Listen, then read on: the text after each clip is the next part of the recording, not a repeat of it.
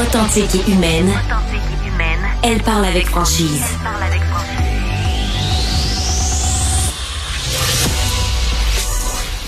Elle traite l'information avec rigueur et efficacité. Une approche fraîchement moderne de l'actualité. Isabelle Maréchal. Bonjour tout le monde. Merci d'écouter Cube Radio. Vous connaissez ce sacré Charlemagne?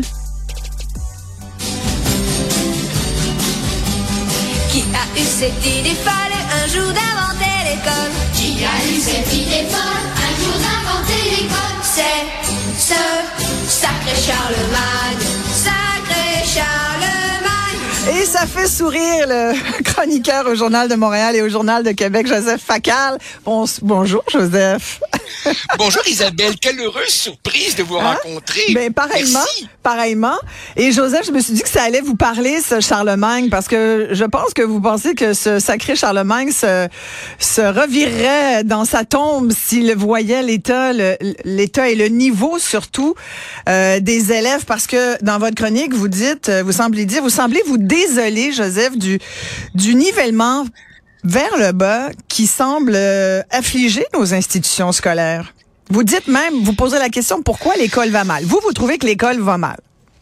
Oui, écoutez Isabelle, c'est un vaste sujet. Oui. On n'a que quelques minutes.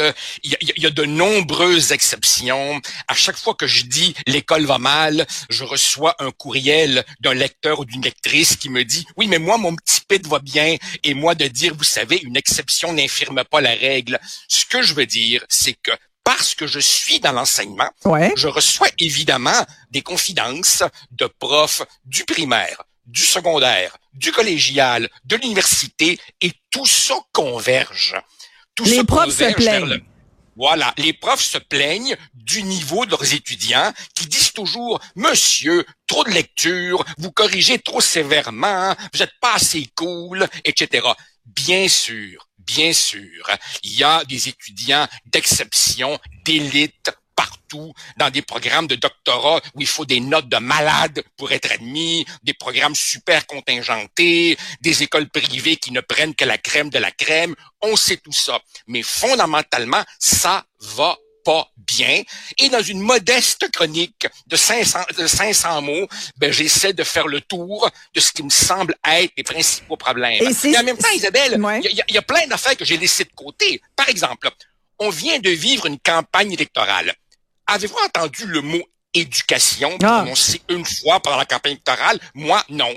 Par exemple, que nos futurs profs échouent massivement aux tests de français, ça semble préoccuper bien moins que les nids de poules puis les, puis les qu'on arrange là. Alors comme société, je crois modestement qu'on a un méchant problème. Et oui, Charlemagne probablement ne trouverait pas ça drôle. Oui.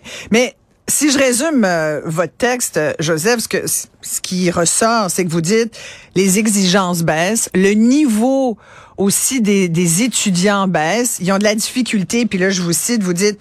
Euh, en général, du secondaire à l'université, le niveau moyen baisse, maîtrise de la langue, capacité à comprendre ce qu'on lit, capacité à se concentrer, culture générale, etc.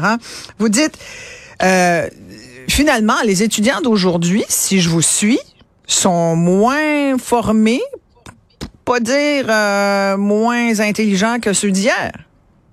Non, je, je crois que l'intelligence est à peu près assez également répartie euh, à travers les générations et à travers les siècles.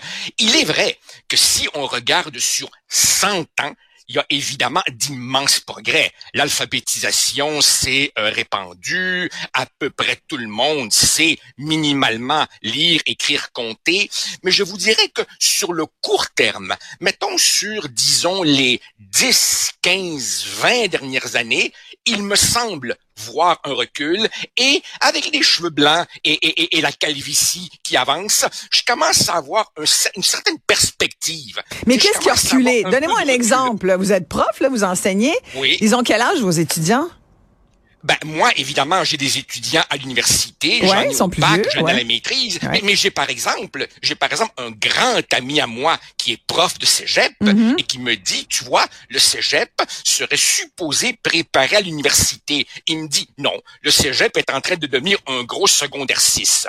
Et puis quand j'écris une chronique un peu désolée comme celle d'aujourd'hui, quand j'aurai fini de vous parler, Isabelle, je vais aller voir mes courriels et j'aurai des profs qui vont, qui, qui vont me dire, ça fait 20 ans que j'enseigne et vous avez donc raison. Ouais. Euh, alors évidemment, par exemple, on voit que la capacité à se concentrer des étudiants est à la baisse.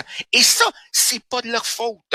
Ils sont continuellement sollicités par toutes sortes de, de niaiseries, de quincailleries technologiques sur leur cellulaire. On voit évidemment que les, les, les doigts, les doigts leur démangent. Quand ils Mais pas juste les 10 jeunes, minutes, Joseph. ça- pas moi, juste les moi, jeunes. les, les cours de trois heures avec quelqu'un qui est plate en avant, là, sincèrement, c'est plus ça. Est-ce que au lieu de dire les- les- pourquoi l'école va mal, c'est parce que les jeunes d'aujourd'hui sont ils, ils souffrent d'inattention puis les doigts leur démangent. Pourquoi pas se poser la question comment ça se fait qu'aujourd'hui on enseigne encore des cours magistraux euh, avec quelqu'un en avant d'un tableau qui parle pendant trois heures, peu peu d'interaction? Isabelle, Moi, je Isabelle, reviens très pas comment qu'on enseigne encore à- au cégep puis à l'université. Ben moi, Isabelle. Puis moi, le cégep, je t'enlèverais ça. moi. Puis d'ailleurs, vous disiez, secondaire 6, quelle perte de temps, là. Secondaire 6, savez-vous quoi, Joseph? Vous avez tellement raison. C'est ça qu'il faut en Ontario et dans le reste du Canada. C'est secondaire 6, là, puis après ça, université. That's it. Puis Oui, on gagne une avec, année. avec, avec le bac de 4 ans, oui, mais ça, ça, ça se, dé- ça se défend, mais, mais, mais c'est un autre débat. Non. Ben, c'est le même débat. très- On est dans l'école. Euh, Pourquoi l'école va mal? C'est trop long. C'est un petit peu plate.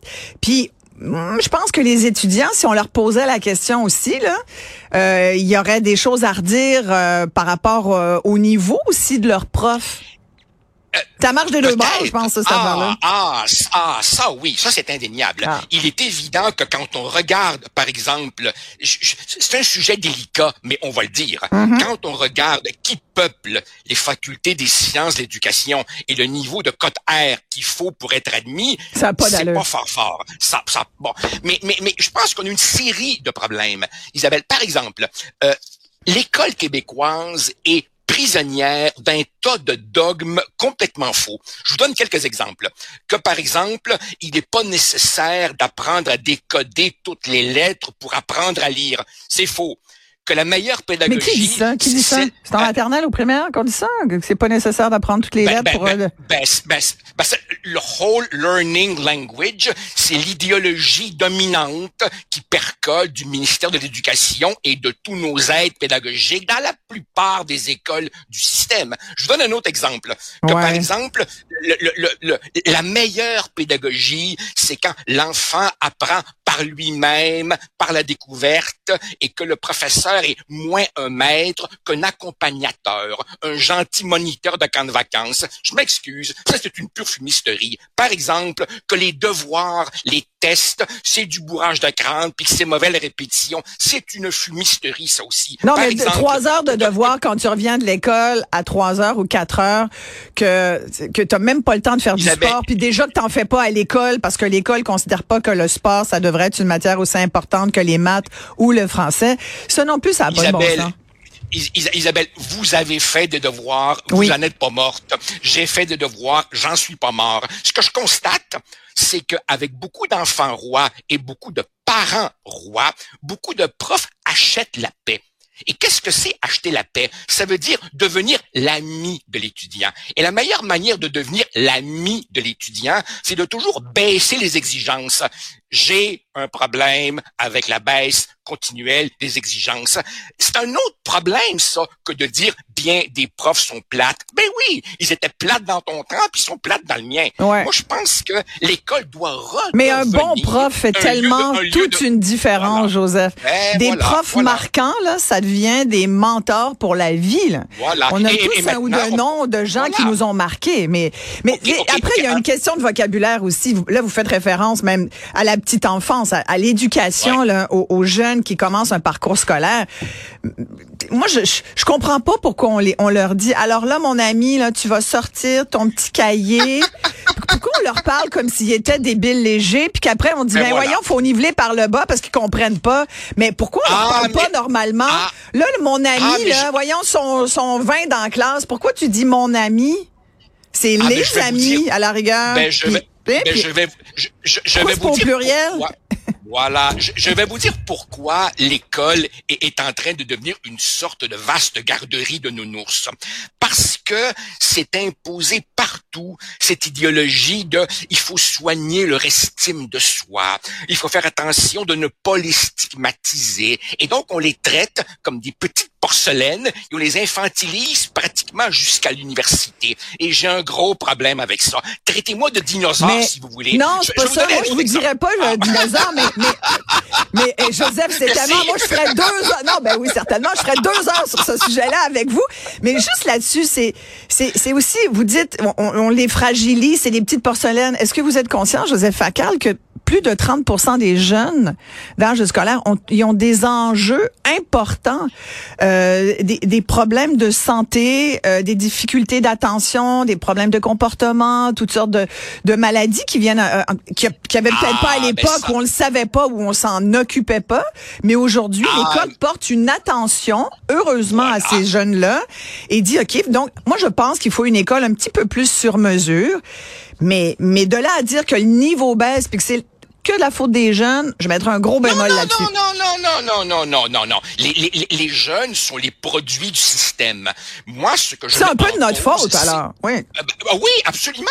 Moi, ce que je mets en cause, c'est l'idéologie dominante mm-hmm. qui, qui, qui, qui, qui, qui, qui a kidnappé le monde de l'éducation. Par exemple, par exemple, et j'en parle dans, dans, dans mon texte trop bref, cette idée que pour que l'enfant soit pas trop secoué, l'école doit être un nid douillet. Il faut qu'il arrive tel qu'il est, on va le prendre tel qu'il est, et on va faire de l'école finalement une espèce de miroir, un nid douillet. Non, non, je m'excuse. L'école ne doit pas conforter l'enfant dans ses certitudes. Elle doit ébranler ses certitudes. L'école ne doit pas être le reflet de la société. Elle doit être un autre monde. Quand on rentre à l'école, Mais on là, vous part vous, à la vous demandez, découverte. On Ouais. part à la découverte. vous vous attendez que l'école soit le temple. Vous vous attendez que l'école soit un temple de- qui nourrit une perfection. On, vous, vous Eh, dites, euh, ben, on- oh, il va oh, falloir que y mettre ça. des ressources parce que. Oh, que j'aime ça. Oh, que j'aime ça. Il va falloir y mettre des comme ressources. Voilà, l'école comme temple qui essaie d'élever tout le monde. Je peux-tu vous citer, j'aime ça, essayer d'élever tout le monde. Ouais. Ben non, ben non. Mais ben j'aurais un autre commentaire, monsieur le prof? Il faut, faut que je passe à mon autre sujet, mais c'est tellement intéressant. Moi, je suis contre la tyrannie des notes parfaites parce que savez-vous ce que ça fait? Ça fait des médecins qui ont zéro empathie parce que le cours, d'abord, ils l'ont pas passé, ils s'en donnent très peu. Puis c'est pas parce que tu as un GPA ou une cote R, une cote Z de plus 4 ou de, que tu es meilleur que l'autre. Les Isabelle, notes, c'est une Isabelle. chose, Joseph, mais le reste, toutes les valeurs, là, on apprend tout ça des valeurs à l'école? Bon, Isabelle, Isabelle, vous, vous, vous, vous, vous dites qu'on pourrait en parler pendant deux heures. Non, on pourrait en parler pendant 20 heures. Ouais. Si vous me partez sur l'inflation des notes, là, là, je suis intarissable. Quand j'étais à l'université, Mm. avoir A, j'étais super fier. Aujourd'hui, quand l'étudiant n'a pas un A, il vient Il n'y a plus personne qui met des A, Joseph. Il y en a plus de. A. Là, on dit, on donne, j'en ai deux filles à l'université, on donne un B moins, puis on dit, ben, tu devrais être contente. Écoute, euh, la plus haute note du cours, c'est 75% Est-ce que ça se peut Ah, que ben- les profs, comment se fait qu'on note, puis qu'on dit, la meilleure note de la classe, c'est 75? Comment ça se fait, ça? Ah, Je on réfléchit pas. à Je- ça. On réfléchit à ça, Joseph. Ce sera dans le cadre d'une prochaine chronique, d'un prochain balado. Ben, j'aimerais ça. Avec Joseph Merci. Facal. En attendant, Joseph, écoutons ce qu'en pense notre premier ministre, Charlie. La priorité des priorités, ça doit rester l'éducation. Exact. Ouais, Euh, ouais, c'est ouais. ça. On, on- on- on aimerait que ce soit vrai. Et voilà. Merci beaucoup. Joseph Facal. Merci, salut, bye.